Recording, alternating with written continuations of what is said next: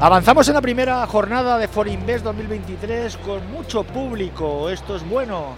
Esto supone una importancia para esta plaza financiera tan necesitada de la educación financiera, como bien sabe Araceli de Frutos, nuestra siguiente invitada.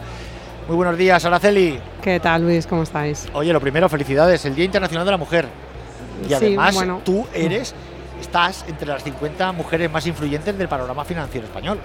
Eso salí, sí, la verdad es que, sí, todo un orgullo y bueno, pues ahí estar presentes y Día de la Mujer, pues bueno, también eh, reivindicar que somos todos los días, ¿no? Todos los días nos levantamos a levantar el país, como digo yo, y bueno, pues eh, ahí estamos dando el callo en cualquier, cualquier sector que se nos ponga por delante. Ahí estamos. Araceli, tú has venido muchas veces a, a Forinvest, ¿qué te parece la edición de este año?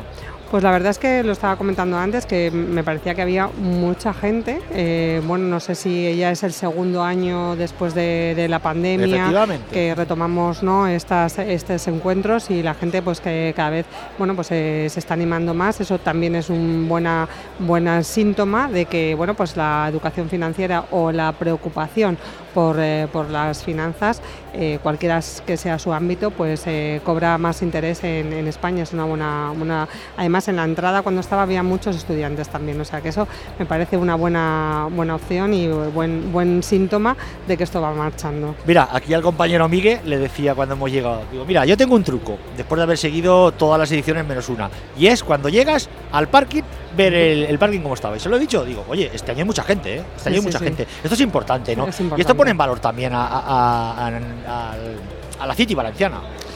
Sí, eh, la verdad es que este es un evento que eh, yo creo que cada vez bueno eh, es más de referencia, ¿no? yo bueno llevo viviendo a este evento desde yo creo que 2015 o 2014, o sea que bueno incluso en el 2020 estuvimos aquí antes de que nos cerraran. Si dura una semana más nos dejarán cerrados. Sí, sí, sí, Así que bueno pues siempre es una ya un, referente dentro del mundo financiero. Vienen, o sea bueno yo he venido de Madrid, como sabes estoy allí y bueno el, el tren era todos, eh, de hecho estábamos ahí en San Martín for Invest. sí. Qué bueno. Oye, antes de hablar de, la EAF, de la LAJA y demás, oye, yo te quería preguntar si eh, percibes que este certamen eh, apoya a la cultura financiera, a la educación financiera, en un momento donde están subiendo los tipos de interés a la par que lo está haciendo la inflación y donde la gente debe de decidir qué invierte porque lo que lo haga por debajo de la inflación está perdiendo poder adquisitivo, Araceli. Sí, o sea, tienes razón, ¿no? Pero bueno, eh, ahí viene eh, el escenario donde nos movemos es que anteriormente con esos tipos negativos, eso pues la gente no lo veía, ¿no? Que realmente tenías que batir la inflación. Ahora cuando nos vemos en estos eh, niveles de inflación tan altos, pues realmente hay que buscar eso. ¿Qué es lo que ocurre?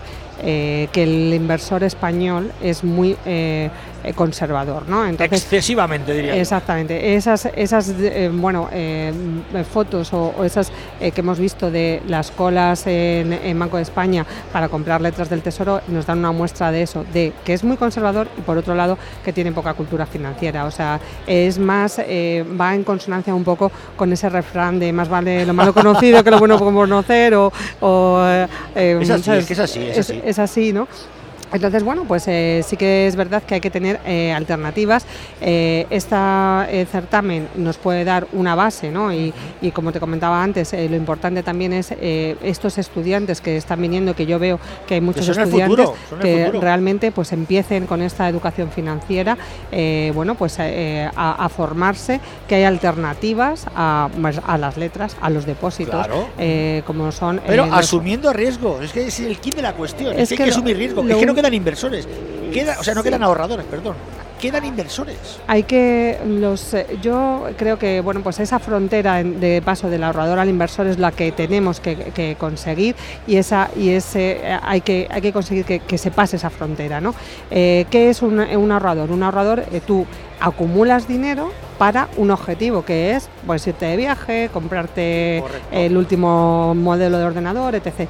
Eh, el inversor que es, es poner tu dinero a trabajar, ese dinero que a largo plazo no vas a eh, bueno a, necesitar en el muy corto plazo, ponerlo a trabajar en el largo plazo. Para ello, eh, nada es gratis en, esta vida, tienes que tener claro ese binomio que hay, eh, que es rentabilidad-riesgo. Eh, ¿no? Tienes que asumir eh, un riesgo si quieres tener una rentabilidad. Y yo a mis clientes, pues en lugar de decir cuánto quieres ganar o qué es tu objetivo de rentabilidad, es mejor comentarle cuál es tu riesgo. O sea, tú si los mercados mañana caen un 10%, estarías tranquilo, dormirías tranquilo, cuál es tu umbral de insomnio ¿no? que, que, llaman. Entonces, creo que es importante conocerse. Araceli, seguro que te oye, yo quiero comprar hoy, vender mañana y pegar el pelotazo.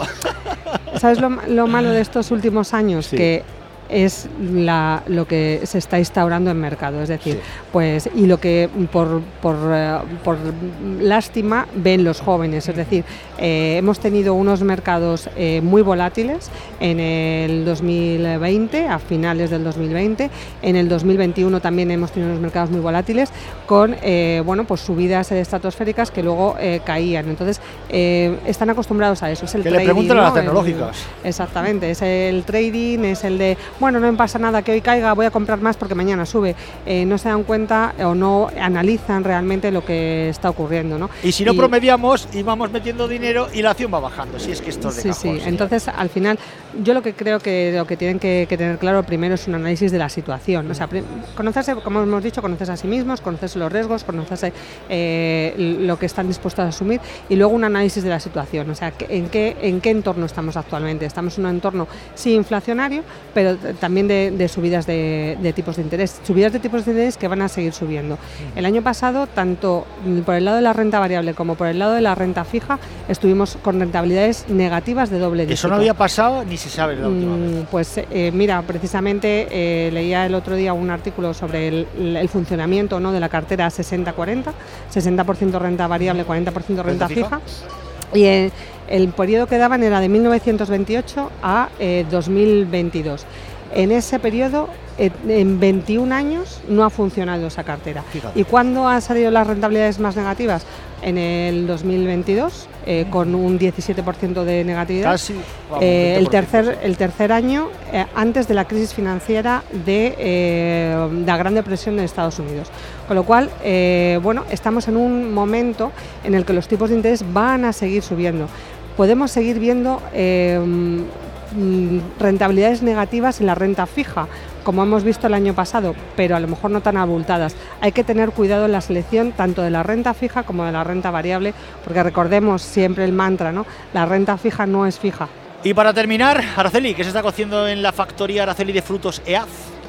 Pues como y siguiendo por el tema de la educación financiera, queremos eh, potenciar esa educación financiera y queremos potenciarla con eh, pues una eh, nueva, bueno pues proyecto que tenemos para este año de cursos de potenciación de la educación financiera, de acompañar también, que hemos, como hemos venido haciendo todos estos años, acompañando a nuestros clientes, pero no solamente para nuestros clientes, sino para los de fuera y potenciar esa educación financiera dentro de, de la EAF con distintos cursos, distintas estrategias de mercado para aprender a leer bien eh, el mercado, los datos macro, los datos empresariales del, lado micro. Y bueno, pues seguir con nuestra alhaja, eh, que bueno, pues eh, con todos estos vaivenes de, mercado sigue ahí con, con, cuatro estrellas Morningstar a tres años y bueno, pues con estos vaivenes de mercado quedándose en los primeros puestos todavía. Y haciéndolo bien, sí señora. Araceli de Frutos, SEAD, muchísimas gracias. A Muchas gracias.